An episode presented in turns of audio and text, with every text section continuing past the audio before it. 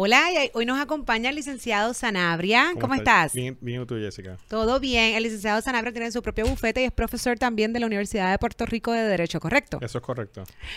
Hoy tenemos un tema bien interesante y quiero que nos eduques, ¿no? Y es de los transgéneros en el lugar de trabajo, pero nos vamos a comenzar con esto de Trump. Sabemos que llevamos ya como que tiempo escuchando y que no los quieren en la milicia, etcétera. Explícanos, para beneficio del público, ¿Qué es transgénero a nivel no legal, de la definición legal? Sí, por supuesto que sí. Jessica, primero que todo, felicidades por tu programa. Gracias por invitarme. Eh, en esencia, Jessica, este tema de los transgéneros es un tema súper controversial. Eh, como tú me pides, ¿verdad? Voy a empezar por tratar de explicar lo que es un transgénero, pero antes de hacerlo quisiera pues decirte que transgénero es solo un grupo dentro de un grupo mucho más amplio que coloquialmente en la calle se le conoce como hoy día la comunidad LGBTWQ y. Eso lo podemos poner por escrito para que la gente entienda, porque ya yo me perdí. Sí, empezó siendo LGBTQ, pero cada día le añaden letras nuevas. Una letra nueva. Pero ese grupo, ¿verdad? Eh, incluye a las personas que son lesbianas, homosexuales, asexuales, transgéneros, que estamos hablando de, ellos, de ellos hoy, los transexuales, los pansexuales, los intersexos, los eh, que se están cuestionando entre otros, entre otros grupos. Eh, ¿Quiénes definen esas clases? Bueno, pues un grupo de asociaciones desde los psicólogos hasta los juristas, o sea, no, y te pregunto porque quiero saber si en efecto hay personal, hay personas profesionales que estudian y pueden decir, mira, sí, esto existe y lo vamos a colocar dentro de este grupo, en efecto esta es la definición, porque se ha estudiado, porque lo entienden, o porque simplemente alguien llega y dice, pues mira, existe este grupo nuevo. Sí, definitivamente hay profesionales que hacen estudios, que clasifican, esto es consecuencia también de la modernidad, que hay como una obsesión por clasificar grupos y personas y pues lamentablemente pues acostumbramos a etiquetar a ciertas personas dentro de un grupo, pero no necesariamente porque pertenezcan a ese grupo o los clasificamos a ese grupo significa, ¿verdad? Que, que no cumplan con otras características de ese mismo grupo. Lo, el ejemplo más claro tú lo ves, por ejemplo, y tú me estábamos hablando ahorita antes del show, eh, y de las enfermedades mentales, ¿verdad? Todo el mundo a lo mejor tiene algún rasgo de alguna condición, pero no por eso significa que eres X enfermedad mental, ¿verdad? Y no que eres bipolar, que eres esquizofrénico, correcto. Pues y no estoy queriendo decir que los extranjeros es equivalente a enfermedades mentales porque no lo es, pero obviamente pues nosotros tenemos una obsesión por clasificar y por eso hay muchos profesionales, juristas, expertos que buscan hacer estas clasificaciones para poder identificar cierto grupo de personas en la población que históricamente están siendo discriminados por características que ellos heredaron al momento de nacer o que culturalmente han querido aprender. también sobre eso hay... Pero se cuéntame un poco porque Obama los clasificó ¿verdad? En términos legales y en definición, de una forma que entiendo que ahora Trump precisamente quiere cambiar y aunque eso todavía no ha ocurrido, de todos modos, sí, a nivel de lo que es eh, la milicia, ¿no? El ejército de los Estados Unidos, pues yo sé que también él ha hecho algunos cambios o quiere hacer unos cambios donde se podrían ver afectados precisamente esta clasificación o, este, o estas personas que son transgéneros. Perfecto, pues mira, hace como un año y medio atrás o dos años atrás, el presidente Trump tuiteó. No fue ni que tan siquiera publicó un memorando o circuló un memorando, una carta. Hizo un tweet de esos que él nos acostumbra a leer todos los días, donde indicó que iba a descontinuar, ¿verdad? Eh, permitiendo a las personas que son consideradas transgéneros dentro de la milicia, ¿verdad? Dentro del ejército de Estados Unidos. Y aparte de eso, pues también adelantó, ¿verdad? Que iba a oponerse a que la milicia estuviese pagando los costos de cirugías de resignación de sexo. Porque como tú sabes, un transgénero de entrada, y esto es algo que me gustaría aclarar del saque, eh, es una persona que psicológicamente, Jessica, se siente identificada posiblemente con un, con un sexo que no es necesariamente el sexo biológico. Correcto. Y te, y te voy a interrumpir porque es importante de, las personas que nos están escuchando, ¿no? Que entiendan esta diferencia, porque nosotros estamos acá solamente, ¿verdad? Analizando la, la, la, la, noticia o lo que está ocurriendo, no es que estamos de ninguna parte u otra, así que es importante de que las personas entiendan, y si nos vamos a la ley local, tenemos la definición de identidad de género. Correcto y la de transgénero, que son completamente diferentes. O sea que hay que explicarlo, ¿no? Para que las personas entiendan qué significa una cosa u otra. Identidad de género ¿cómo, ¿cómo, usted lo podría definir, licenciado? Pues mira, la ley de la que hablas, que es la ley local que enmendó la ley que prohíbe el discrimen en el contexto del gobierno y en el contexto de la empresa privada, define dos cosas. Lo que es la orientación sexual, que es la capacidad emocional. ¿Orientación o identidad? Orientación sexual es una cosa, identidad de género es otra. Son dos cosas distintas. O sea que la, la orientación sexual significa es, eh, para que las personas entiendan, eh, yo soy hombre, pero me gustan las mujeres, eh, me, gustan los hombres, o yo soy mujer y me gustan las mujeres. Sí, en, palabras sencillas es eso. ¿Quién a ti te atrae emocional, Punto. físicamente? Pero yo sigo siendo lo que yo soy. Exacto. Ahora, la identidad de transgénero o lo que estamos planteando ahora con el ejército de los Estados Unidos y lo que mencionas por el costo es yo soy mujer, pero me siento hombre. No es quien me atrae, es lo que yo quiero ser o lo que yo me siento. Eso es un transgénero, correcto. Yo nací biológicamente hombre, pero me siento mujer y entonces pues, psicológicamente soy un transgénero porque esto de, del género y, lo, y si es transgénero o no, se refiere más bien a un estado psicológico, que es distinto, Jessica, también a, la, a lo que es ser transexual. Un transgénero es la persona que está pensando con quién se identifica. El transexual es una persona que pudo haber sido transgénero en el pasado, pero ya decidió reasignar su sexo, aunque no lo haya reasignado todavía. O sea, y cuando digas no lo hayas reasignado es que no se haya sometido quirúrgicamente a, algún cambio, ¿no? ¿Verdad? De esa parte, de la parte genital que en efecto pues haces el cambio por completo. Que es lo que yo entiendo que es a lo que Trump, ¿verdad? En cierto modo pone base, porque lo que, lo que él comenta en esto es los los gastos que esto representa para el ejército de los Estados Unidos. Sí, él está partiendo de la premisa, él dice, mira, sin ninguna base científica, está diciendo, los transgéneros le cuestan mucho al ejército. Pero ¿y cómo él sabe? Pero, ¿y cómo pasa eso? ¿Y cómo él tiene esa data? Esa es la parte que yo no sé de dónde. Se, simplemente lo tuyo, él lo dijo, él tiene una base fundamental, él tiene estudios de las personas que, porque actualmente hay una cantidad eh, de, miles de, personas en el ejército que en efecto están identificados como transgénero, pero de ahí él saca un costo. ¿Cómo, él saca esta, esta información? Eh, en otras palabras, coloquialmente, lo está sacando ahora mismo de la baqueta. Él está respondiendo... De la manga. De la manga. él está respondiendo a intereses conservadores eh, y de otro tipo que obviamente le están pidiendo, ¿verdad?, que, que actúe sobre ciertas issues importantes para esos intereses. Y de la nada, pues tuiteó eso, ¿verdad? Parte también de sus promesas de campaña y está diciendo, estas personas que son transgéneros, las queremos excluir de la milicia porque nos cuestan aparte, y este es otro aspecto que lo han criticado mucho, por decirlo, porque entiende que por su estado psicológico pueden eh, constituir un riesgo para otros soldados en los conflictos armados. O sea que tú, a, ti que te encanta, por ejemplo, las estadísticas y esas exacto. Sí, no, no logro entender de dónde él... Porque Fíjate que, y vamos a entrar en el tema de discrimen más adelante, eh, pero él dice que no los quiere en, el ejército, donde de por sí, hablando real, y la historia ha sido eh, una rama de hombres, incluso donde se ha, se ha visto muchísimo discrimen también a nivel de las mujeres. Correcto. O sea que si él quisiera vetar, ¿qué es lo que está haciendo a los transgéneros en lo que él él, puede, que es la parte pública, ¿no? Porque, ¿verdad? Los empleados, los comercios privados, pues él, no está llegando hasta allá. ¿Y por, qué no lo hacen otras agencias?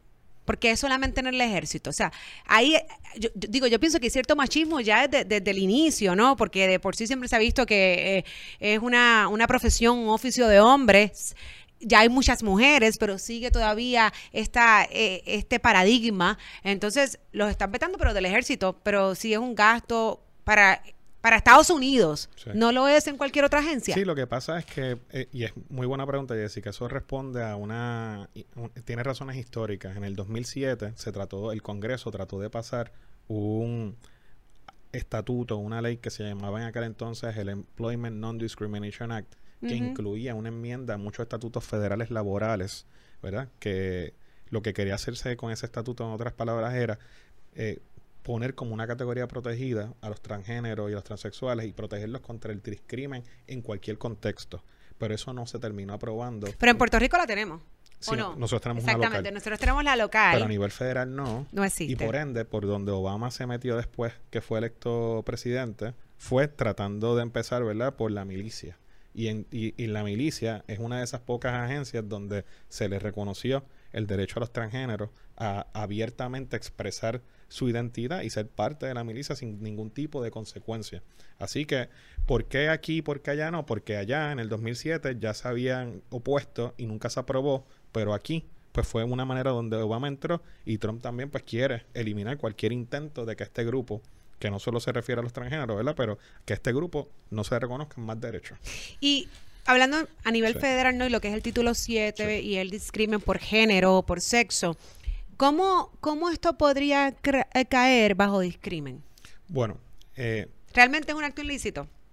Pues mira, en el contexto del empleo privado y del público, como tú estás diciendo, existen unas leyes en Puerto Rico que son federales y otras que son estatales que prohíben el, el discrimen por distintas razones o circunstancias eh, que son atinentes al nacimiento o a la personalidad de la persona.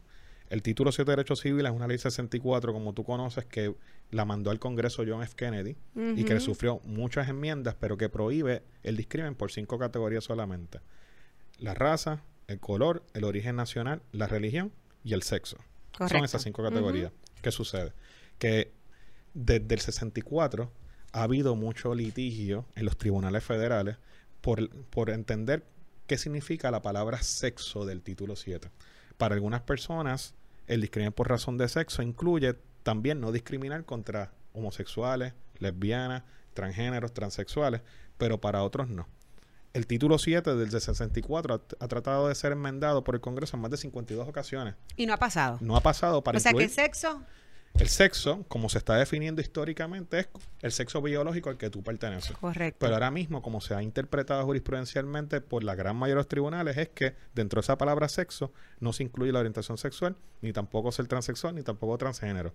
Por eso es que se había tratado de enmendar y recientemente han habido unos pronunciamientos de ciertos tribunales alrededor de todo Estados Unidos donde le han reconocido causas de acción a transexuales y homosexuales y lesbianas bajo la palabra sexo, el título 7. Y entonces en ese contexto y en ese ambiente es que están surgiendo todos estos movimientos para tratar, ¿verdad?, de aclarar que este grupo o esta población no tiene los derechos que ahora mismo los tribunales por ahí poco a poco están diciendo que tienen. Y por eso Trump, habiendo ya logrado que, y no solo Trump, sino todo el grupo de demócratas también y conservadores que no querían que el título 7 se enmendara para incluir esto, pues ha logrado eh, eliminarlo o propuso eliminarlo de donde ahora mismo eh, se les reconocen ciertos derechos, pero como te dije eh, antes de comenzar el programa, Jessica, esta orden de Trump, que fue por Twitter, que el Departamento de Defensa adoptó, lo que hace es enviarle un mensaje a los transgéneros y decirle, si tú eres transgénero, no puedes estar abiertamente expresando que lo eres, ni comportándote como tal en la milicia, y tampoco yo voy a financiar los gastos de tu operación. Pero esa orden, ¿verdad? Fue impugnada por un grupo de transgénero ante distintos tribunales en Maryland, Washington, D.C., California, fue impugnada para que no tuviese efecto y los tribunales inferiores federales concedieron los injunctions y ordenaron a que la orden no entrase en vigor. Y al día de hoy, hoy, 3, 4 de febrero de 2019, no ha entrado en vigor. Todavía no ha entrado en vigor. ¿Por qué? Porque no empieza que el Tribunal Supremo de los Estados Unidos a finales de enero levantó los injunctions para que la orden entrara en vigor, lo hizo solamente con respecto a dos litigios que estaban corriendo. Pero hay dos más, ¿verdad? Que todavía no han acatado esa orden. Uno de ellos, el de Washington, D.C. Por ende, el Departamento de la Defensa y Trump no han podido todavía implementar su orden. O sea, en otras palabras, el status quo, ¿verdad? Lo que está pasando ahora mismo es que a pesar de que el Departamento de Defensa siguió las instrucciones de Trump para prohibir esto con los transgéneros, ahora mismo no han podido ponerla en efecto o en vigor porque hay un tribunal que, se lo impide a nivel de todo Estados Unidos. Y en resumidas cuentas, eh, lo que Trump quiere hacer para los efectos no es ilegal, porque si no, como está establecido en la ley y en el título 7, ¿verdad? Y lo que es discriminación por sexo, pues básicamente no está haciendo nada en contra de lo que es esa definición. Correcto. No obstante, por el otro lado, los tribunales han creado unos ciertos precedentes donde sí están entonces entrando estas clasificaciones de transgéneros, orientación sexual, dentro de la clasificación de sexo en esta ley. o sea que estamos como que estamos tratando de construir una cosa mientras él está entonces eh, eh, dejando... Desapareciéndola. Y, y esto, ¿sabes qué, eh, Jessica? Es un anticipo de lo que va a pasar en los años subsiguientes, porque como tú sabes, Trump acaba de nombrar al juez Kavanaugh al Supremo y, con, y él se une a un grupo de jueces bien conservadores, ¿verdad? Y cuando te digo anticipo, lo que significa el nombramiento de Cábano y esta orden donde el Supremo levantó las órdenes de injunction significa que los derechos de esta comunidad no necesariamente se van a poder vindicar a través de la vía judicial. Porque el Supremo que hay ahora mismo es bien conservador y no cree necesariamente en estos derechos de los transexuales, los extranjeros, etcétera. Trump mismo es de los que piensa que esto es una aberración de la naturaleza. Y por ser una aberración y no algo normal, no debe por qué reconocérsela. Mientras que está la otra parte de la moneda que dicen, mira, pero es que algunos de ellos dicen, yo nací así, yo me eduqué así, o sea, yo tengo derecho a que se, a que se me reconozca mi autonomía, el, el derecho yo a desarrollarme. Así que... Entonces, y ahora moviéndonos a Puerto Rico y, y volviendo al tema de que sí, tenemos una ley acá local que habla del discrimen por, los, por la identidad de transgénero, por la orientación sexual. En Puerto Rico no se puede discriminar, punto. Independientemente que a nivel federal esto todavía, ¿verdad?, esté dando vueltas o no se haya dilucidado, en Puerto Rico cualquier patrono eh, no pudiese discriminar o no puede discriminar desde el año, esto fue hace dos años, básicamente, más o menos, 2013, uh, lleva más tiempo. O sea que en Puerto Rico los patronos no pueden discriminar por razón de tener un empleado que, por ejemplo, diga, eh, vengo al, Departamento de Recursos Humanos, oh, porque esto es otra. Puede ser que tú tengas el empleado hace 10 años de servicio, pero, pero ahora es que se quiere reconocer o quiere hacer el cambio o lo expone eh, en recursos humanos o dentro de su patrono. ¿Cómo tiene que, cómo tiene que manejar eso el patrono? Pues mira, eh, Jessica, como tú bien señalas, desde el 2013, que fue a través de una ley que se enmendó la ley 100 de 1958, creo que es, 59. En Puerto Rico, en el contexto de lo que es un patrono privado, se prohíbe discriminar contra un empleado porque ese, empleado tenga cierta orientación sexual o porque tenga cierta identidad de género. O sea, si tú eres empleado y tú te consideras que eres homosexual y te gustan los hombres, pues por ejemplo un patrono no puede penalizarte a ti por ejemplo, no puedes dejar de reclutarte en el empleo o no puedes despedirte porque tú simplemente seas gay. Si lo hace, estaría discriminando y violaría la ley. De igual forma, con respecto a la identidad de género, que vamos a abundar un poquito sobre esto si quieres, un patrono que tenga un empleado que le diga, el empleado, el patrono, yo me siento, yo nací hombre, pero me siento mujer y voy a usar el baño de las mujeres a eso iba, al, tema este de los baños, que yo sé que es el tema que todo el mundo se pregunta porque a veces no lo entiende. Incluso hubo un caso, pero de, de estudiantes, si no me equivoco, que, ha marcado un poco, ¿verdad?, lo que es la jurisprudencia por el tema de los baños. Sí. sí eh, y, vamos a hablar exacto de eso. Yo tú tienes un empleado que, que es, es hombre pero dice, no, patrono, yo, yo quiero, yo me siento, yo quiero utilizar el baño de las mujeres. ¿Qué puede hacer el patrono en Puerto Rico? Bueno, si es un patrono privado, bajo la ley 100, tiene que saber que ese empleado que le está diciendo eso tiene unos derechos. Entre ellos, uno de sus derechos es poder utilizar el baño que se ajuste a la personalidad con la que él se identifica. Pero, y otra pregunta, pero entonces, si esa persona hoy me dice, no, pues yo quiero usar el baño de las mujeres, se le permite el baño de las mujeres, no hay problema, pero entonces en dos o tres meses dice, no, ya yo ahora yo quiero usar el baño de los hombres. Bueno, pues el patrono tiene que manejar ese asunto con mucho cuidado, establecer un procedimiento, porque la ley de la que tú hablas establece un procedimiento, ¿verdad?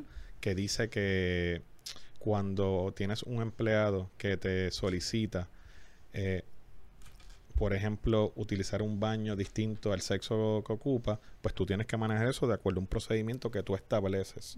Pero eso no puede ser como tú estás identificando el programa, un free for all, ¿verdad? Hoy yo quiero entrar a este, pero mañana quiero entrar al otro, entonces después yo quiero volver al otro. Tiene que ser algo organizado y algo eh, que cumpla con el procedimiento. Y si tú te identificas con esta identidad y me lo dices a mí, pues tú tienes que saber que... yo he escuchado, perdona que te interrumpa, yo he escuchado incluso a términos legales eh, que dicen por ahí, bueno, pues vamos a hacer un tercer baño. Y ahí pues no hay ningún problema porque en el tercer baño pues va el hombre, la mujer. Eh, es un baño casi como designado y lo comparan con el baño de familia, incluso en los centros comerciales o lo que fuese. Pero es un discrimen. Eso es así. Porque tú los estás obligando a ir a un tercer baño, pero es que él no quiere ir a ese baño, él quiere ir al de las si mujeres. Si obligas a ir al tercer baño y no lo dejas ir al baño de la mujer, no está, resolviendo el problema. No está resolviendo el problema. Es importante que las personas escuchen, porque yo he escuchado mucho esto en la calle y yo creo que tienen ese mal concepto de que yo resolví el problema haciendo un tercer baño y es completamente erróneo, porque las personas, eh, precisamente lo que quiere la ley es darle la libertad a que este individuo decida cómo se siente y, a qué, y qué baño utilizar tú le puedes construir el baño más bello, más bonito, con mejores facilidades. Pero si le estás diciendo, este es el que tienes que usar, básicamente es lo mismo. Eso es así, Jessica. No resuelves el problema. No resuelves el problema mandándolo para el baño atrás del almacén. No resuelves el problema haciendo un baño de familia.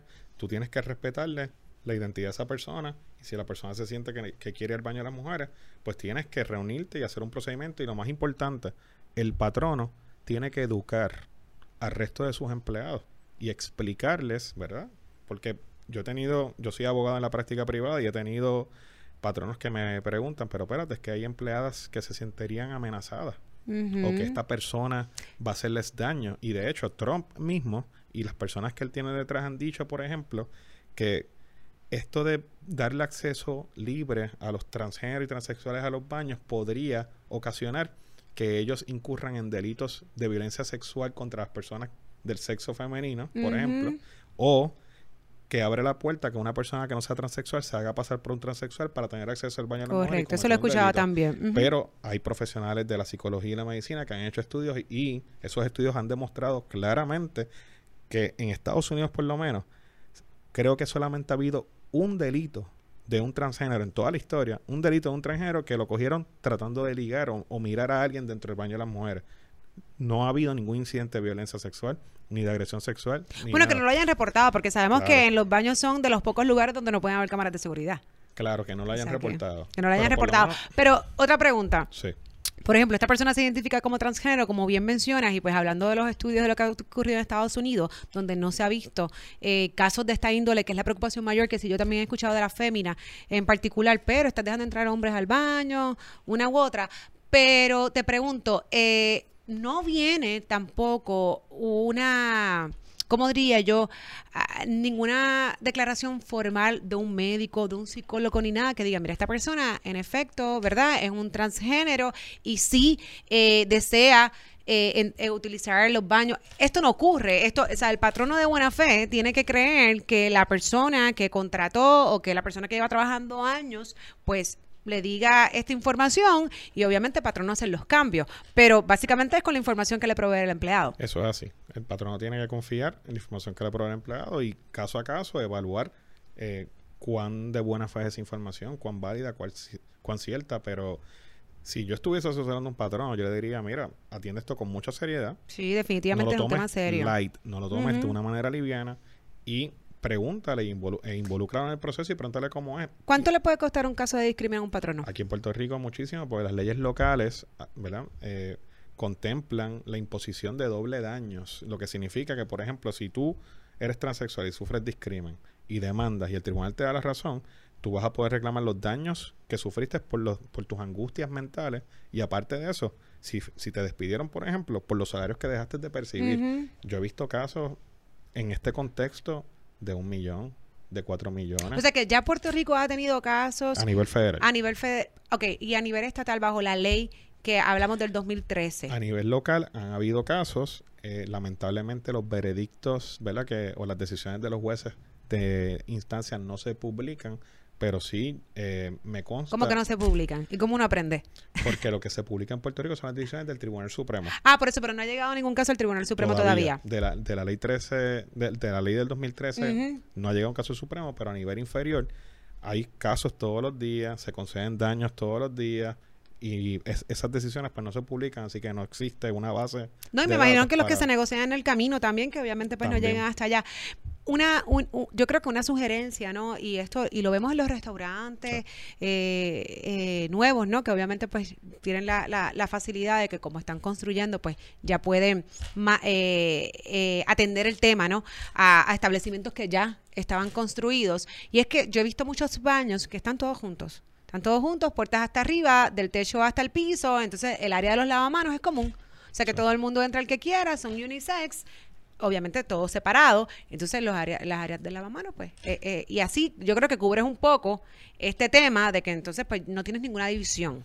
Correcto. Y que en el caso de los patronos lo podrían hacer de forma igual, ¿no? Lo pueden hacer igual. Eh, como tú dijiste ahorita, en los centros comerciales, en los restaurantes está habiendo una tendencia a tener baños ya no solo de familia, sino baños unisex y entras, ¿verdad? Y te puedes encontrar con una persona de tu sexo distinto y no pasa nada, ¿verdad? Los lavamanos están separados de, los cubículos que dividen a las personas, pero como tú dices, eso es una buena idea que se puede traer al, lugar de trabajo. Lo cierto es que en ningún lugar de trabajo en Puerto Rico, ya sea privado o público, un patrono puede tomarse la libertad de discriminar contra cierto tipo de personas, entre ellas los transexuales, los extranjeros, las lesbianas, los homosexuales, porque la ley local expresamente lo prohíbe. Aquí hay que hacer un paréntesis y un caveat, porque la ley exceptúa de su aplicación unos tipos específicos de patronos privados, que quiénes son las iglesias y las congregaciones. Me leíste la mente. Las iglesias. Ellos están excluidos o exceptuados de la aplicación de esa ley y de hecho la ley va más allá y dice que ninguna agencia de gobierno ni ninguna entidad puede discriminar dándole contratos a, estas, a estas iglesias porque ellas discriminan a su vez contra... Eso, eso quería entrar ahí para explicar un poco, ¿no? Y, nos puedan entender. O sea, en otras palabras, ellos sí tienen el derecho de discriminar. Siempre y Si lo tomamos así, como que esto es un discrimen, la ley se hizo eh, eh, llamada, ¿no? En discrimen bajo estas categorías, ellos sí pudiesen hacerlo. Cuando digo si pudiesen hacerlo, es que si una persona se, se identifica como tal, pues el no contratarlo, no ser un discrimen, o un empleado que tengas que en el camino te haga ciertas expresiones donde pues en efecto te manifieste, mira, yo ahora eh, eh, soy una persona transgénero, quiero hacer estos cambios, la iglesia sí lo pudiese despedir. Correcto. Y no está discriminando en nada. No estaría discriminando en cosa alguna, porque si el comportamiento o la conducta de estas personas en su vida privada atenta de alguna manera contra los postulados de su fe, o no está bien visto por los postulados de su fe, pues la misma ley te dice, cuando eso pase, tú, tú puedes excluirlos, ¿verdad? De reclutarlos o, o hacer... O despedirlos. O despedirlos. Imagínate ahora mismo eh, un colegio católico, ¿verdad? Y el colegio católico necesita un maestro de tercer grado. Y cuando solicita a esta persona, no le dice al colegio católico que tiene una pareja del mismo sexo y que vive abiertamente y públicamente con esa persona. Si en el proceso el colegio se enterase de que esta persona tiene una relación abiertamente homosexual, bajo la ley del 2013, que enmendó la ley 100, el colegio podría despedirlo inmediatamente, porque todo el mundo a lo mejor en Puerto Rico debe saber que en, con respecto, por ejemplo, a la religión católica, la religión católica no tolera eh, ¿verdad? Aquellas, y no es que no las tolere, ¿verdad? El Papa Francisco ha dicho que está abierto y quiere a todo el mundo, ¿verdad? Pero no ve con, buenas, con buenos ojos el comportamiento, la conducta de los homosexuales, las lesbianas, eh, transexuales, transgénero. Ahora, la pregunta sería un poco más difícil, Jessica. y, y, te, y te comento, ha habido casos de divorcio que se han despedido empleados porque la Iglesia Católica tampoco permite, ¿no? O, no ve con buenos ojos el divorcio y empleados que se han divorciado mientras han sido empleados de instituciones católicas han sido despedidos y en efecto no ha sido un discrimen. En el contexto de la Iglesia Católica, cuando eso ocurre, acuérdate que eh, la Biblia, los católicos se basan en un, en un verso de, de Marcos que dice y lo, tú lo has escuchado de seguro, Jessica, en las bodas a las que tú has ido de vez en cuando, hay una parte cuando la persona se casa por la católica que le dicen lo que Dios ha unido, que el hombre no lo separe. Y eso lo dicen en todas las misas, por lo menos católicas, que yo he presenciado, que he visto que gente se casa. Y la Iglesia Católica utiliza ese fragmento para explicar que Dios no ve con buenos ojos el divorcio, ¿verdad? De dos católicos. Ahora, cuando esa persona que se divorcia en la iglesia católica se vuelve a casar, ahí es que hay el problema con la religión católica. Mira la diferencia. Si tú te divorcias siendo católico, tú puedes seguir tú puedes seguir divorciado y si te despide el colegio, el despido sería injustificado. Ahora, si te divorciaste y, luego te casaste, pues entonces ahí sí sería justificado. Claro, porque según la Iglesia Católica, tu esposo solamente uno, a menos que tú anules el matrimonio. Si tú anulas el matrimonio, te puedes volver a casar de vuelta. Pero si no la anulas y te casas, estás viviendo entonces en adulterio. Porque tu esposo es el original o tu esposa, lo que sea. Eso, por ejemplo, violaría los postulados de esa iglesia. Y si tú te casas estando divorciado, pues entonces te puedo despedir porque eso no, eso no va consistente con mi fe. Claro, y nos, y nos movimos un poco del tema, pero es para explicar, porque precisamente pues eso no lo, no lo podrías hacer en una institución católica, mientras que fuera de eso, te puedes casar y divorciar 20 veces y no vas a tener ningún problema, nadie te puede despedir por eso. O sea que volviendo al tema de, la identidad de género y, y transgénero, etcétera, pues si estuvieses en alguna institución, ¿verdad? Que fuese religiosa, yo me imagino que no solamente católica, eh, probablemente tuviese un caso eh, que donde si fuese despedido o no contratada, no contratado, pues no, no, no hubiese ningún discrimen, ¿verdad? En comparación con el resto de los padronos en Puerto Rico. Correcto, correcto. Entonces, imagínate este otro ejemplo, Jessica, que yo de repente llego mañana, mi nombre es Jaime y te digo, yo creo que tú me llames mañana Ashley. Y entonces vengo con peluca, me puse uñas postizas, vengo vestido de mujer y quiero que me cambies el ID y a donde estoy trabajando es un colegio católico. Yo soy transexual. Pues tú sabes que el transexualismo dentro de la Iglesia Católica tampoco es bien visto e incluso en, la Iglesia Católica considera que va contra sus postulados y no solo la Iglesia Católica, muchas otras iglesias. Pues entonces esa yo puedo utilizar este mi fe y los fundamentos de mi religión para decirle a esta persona, si tú no cambias tu comportamiento, te voy a despedir. Y lo puedes hacer bajo la ley local. Eso lo puedes hacer abiertamente en esos, en esos distintos contextos, ¿verdad? Y pues estas personas tampoco estarían protegidas por la ley federal, porque como hablamos ahorita, la palabra sexo, según se ha dicho por los tribunales, no incluye tampoco la protección contra los homosexuales, lesbianas, transexuales o transgéneros. Yo sé que tú estás pensando ahora mismo, pero es que Jaime, mira, yo como que he escuchado que hay casos que hablan del discrimen cuando tú estereotipas contra alguien. no, sé si tú has escuchado, ¿verdad? Pero eh, incluso la ley del 2013 habla de eso. Cuando un patrono toma una decisión, Jessica, de empleo, basado en un estereotipo que tiene de lo que debe ser esa persona, quizás esa persona puede tener una causa de acción de discrimen por sexo, si es que de sexo estamos hablando, ¿verdad? Contra ese patrón. Me explico. Imagínate que yo no sepa si tú, y yo sé que tú, este, tú y yo no, no, somos amigos, así que no conozco, ¿verdad? Pero te estoy utilizando de ejemplo. Pero imagínate que yo no sepa que tú, si eres o no lesbiana, ¿ok? Si tienes o no tu pareja. Sin embargo, yo patrono, te veo como que eres bien agresiva, eres firme, este, a lo mejor vas al trabajo sin maquillar, te veo vistiendo todo el tiempo Que normalmente yo no me maquillo, by the way. Ah, bueno. Pues no, pero está maquillada. no es una por eso. por eso. Y te veo en maones, nunca te veo en trajes, te veo como que viajas mucho por el mundo tú sola, eres bien... Entonces yo, sin que tú me lo hubieses dicho, yo patrono pienso que tú eres lesbiana. Tú nunca me lo has dicho, pero tengo una sospecha. Y entonces me toca decidir si te voy a ascender o no de puesto. Y decido no ascenderte porque pienso que eres lesbiana el yo pensar que tú eres lesbiana y por eso tomar una decisión de no ascenderte podría darte a ti. Aunque yo no lo sea. Aunque tú no lo seas, una causa de acción de discrimen porque tú no te estás ajustando al estereotipo que debe ser una mujer. ¿Me sigue? En ese contexto solamente es que se le han reconocido derechos a estos grupos. ¿Verdad? Cuando tú estereotipas contra ellos por razón de algo. En Estados Unidos a estos grupos se les reconoce también derechos, pero no en las leyes que prevén el discrimen de manera expresa, sino, por ejemplo, bajo la Constitución. Por ejemplo, hay tribunales en los Estados Unidos que han dicho, espérate, las personas que son transgénero o cuya identidad de género es esta, tienen una expectativa de intimidad, una expectativa de privacidad. Yo, Estado, no puedo meterme en esa área privada de ellos, de cómo ellos se sienten y con qué ellos se quieren identificar. Por ende, yo voy a respetar ese derecho. Y los tribunales que también le han reconocido derechos a ellos se han ido por ese lado. No sé si me estoy explicando bien o si me estás entendiendo, ¿verdad? Pero, ¿qué es lo que estoy diciendo en otras palabras, Jessica? Que en Puerto Rico, un patrono privado, que no sea iglesia o congregación este, de fe, no puede discriminar contra los transexuales y contra los transgéneros porque la ley local expresamente lo prohíbe. Ahora, a nivel de Estados Unidos, sí se puede hacer porque no existe una ley federal que lo prohíba. Que lo prohíba. Lo que pasa es que la legislación de Puerto Rico puede siempre dar más derechos que la legislación de los Estados Unidos. Ahora, yendo un poco más específico al tema, Jessica, ¿cómo afecta esta orden de Trump a Puerto Rico?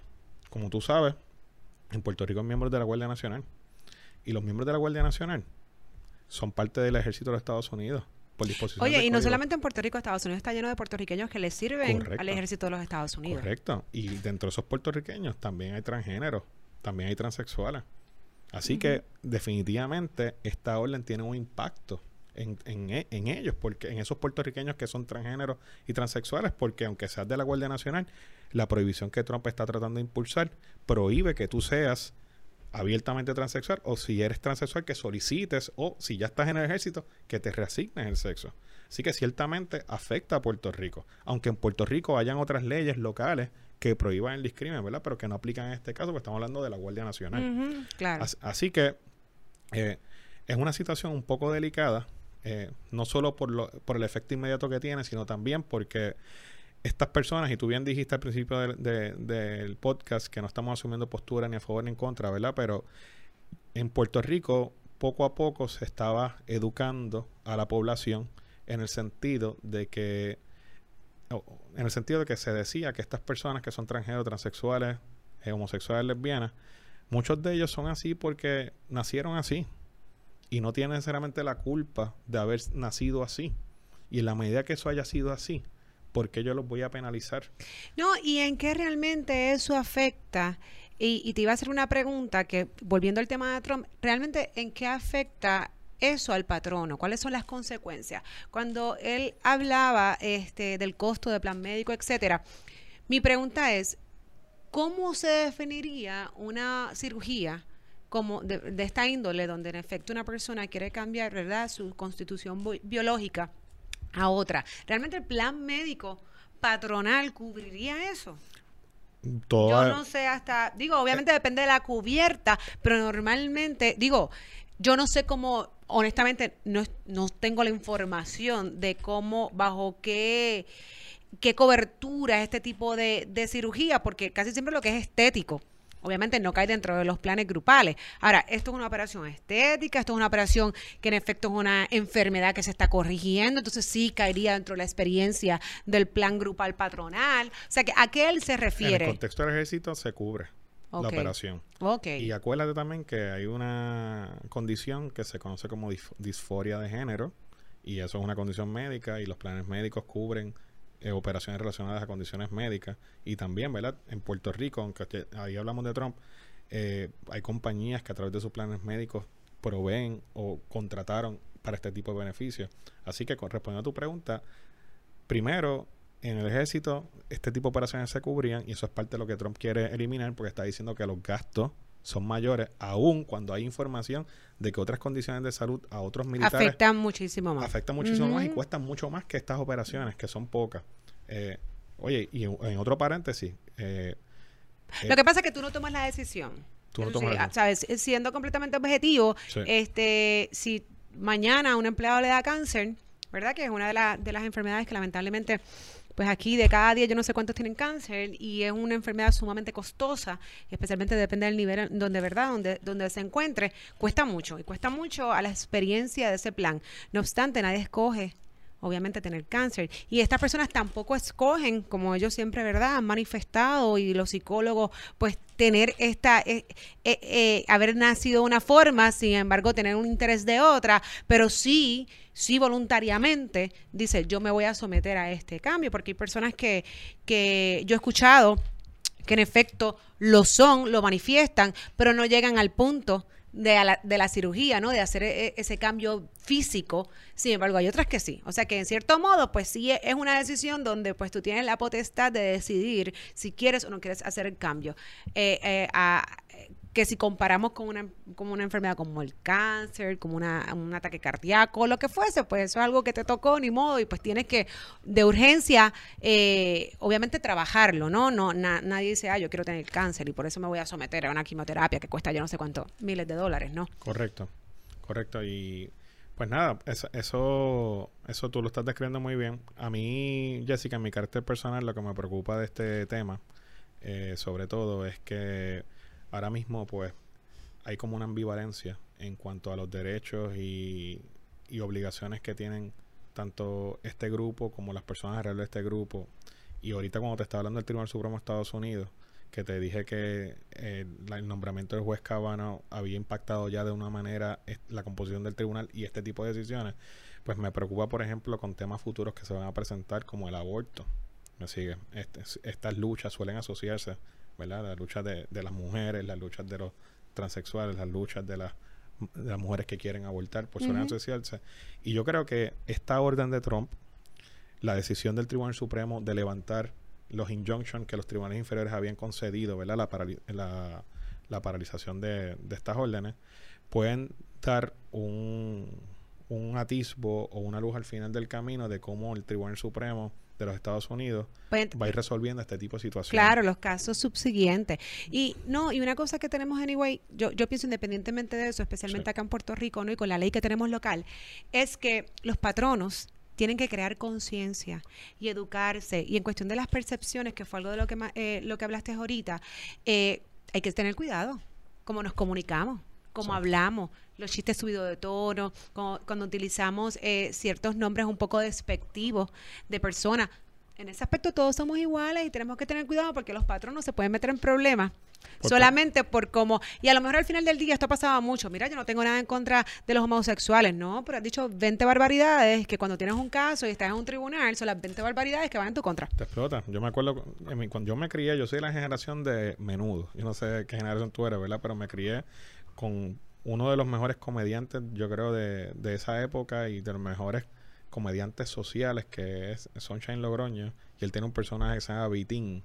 Y Vitín, pues eh, todos los chistes de Vitín, todo el mundo los hacía en el lugar de trabajo. Sabes que si...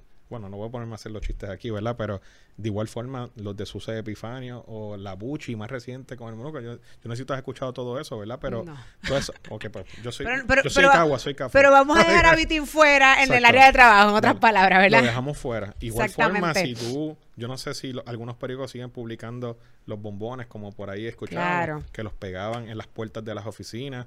No, mira, y tú sabes que eh, el tribunal expresamente lo ha dicho muy claro en muchos casos donde hay empleados que han, han estado en adulterio, etcétera, incluso con empleadas o con empleados de afuera o lo que fuese, donde los tribunales no entran en la vida privada de los empleados siempre y cuando eso no afecte, obviamente, El ambiente. el ambiente y el buen funcionamiento del negocio. O sea, que si estas personas de igual forma tienen su vida privada y les gusta la persona del mismo, del mismo sexo o no, eso no es nuestro problema.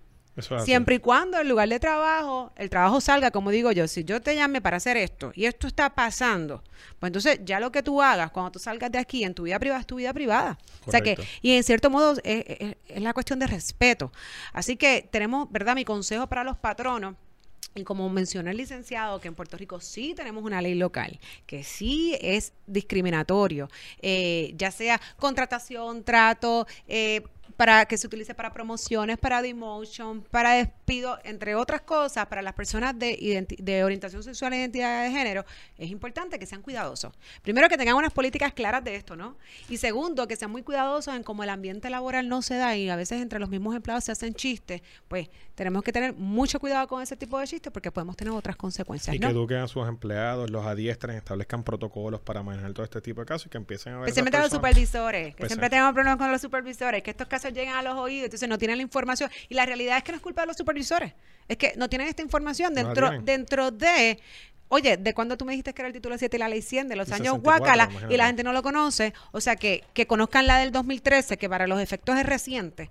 Pues yo creo que la responsabilidad del patrono tener este, esta información y obviamente transmitir el conocimiento para que entonces los supervisores puedan identificar un posible caso de discriminación en el lugar de trabajo. Y sobre todo, es bien importante que aquellos patronos que atienden público sepan, por ejemplo, que las preferencias de sus clientes nunca se pueden utilizar para justificar decisiones en el empleo. Claro. O sea, si tú tienes un cliente que es un fundamentalista que no tolera a los transexuales, porque al cliente no le gusta, tú no le vas a sacar el transexual del frente o le vas a prohibir que vaya al baño. O sea, tú tienes que saber como patrón y como tú estás diciendo, Jessica, que la ley protege a todos por igual. La de Puerto Rico específicamente protege a toda esa comunidad y que el patrono tiene que tomar las medidas para verar porque los derechos de sus empleados de esta comunidad estén protegidos no solo por los empleados que tienen, sino también por los clientes que los visitan. Además, que se sientan en un ambiente saludable. Eso es trabajo, importante, que la gente quiera ir a trabajar, que se sientan tranquilos, que no tienen esa, esa persecución de que hoy me van a decir tal cosa, de que me tengo que, eh, que esconder. O sea, que es importante que es- eso se cree para el buen ambiente de- de- del trabajo y adicional, obviamente, para estar en cumplimiento con la ley. Así es. bueno, pues gracias, mira, licenciado Sa- eh, Sanabria, ¿no? Gracias a ti, Jessica. Así que, digo, por ahí te vamos a tener de vez en cuando, porque quiera. siempre hay casos y, y leyes que, que nos impactan en el sector laboral. Así que gracias por estar aquí con nosotros. Muchas gracias a ti por la invitación y muchas felicidades nuevamente. Gracias. Jessica. Saludos. Cuídate.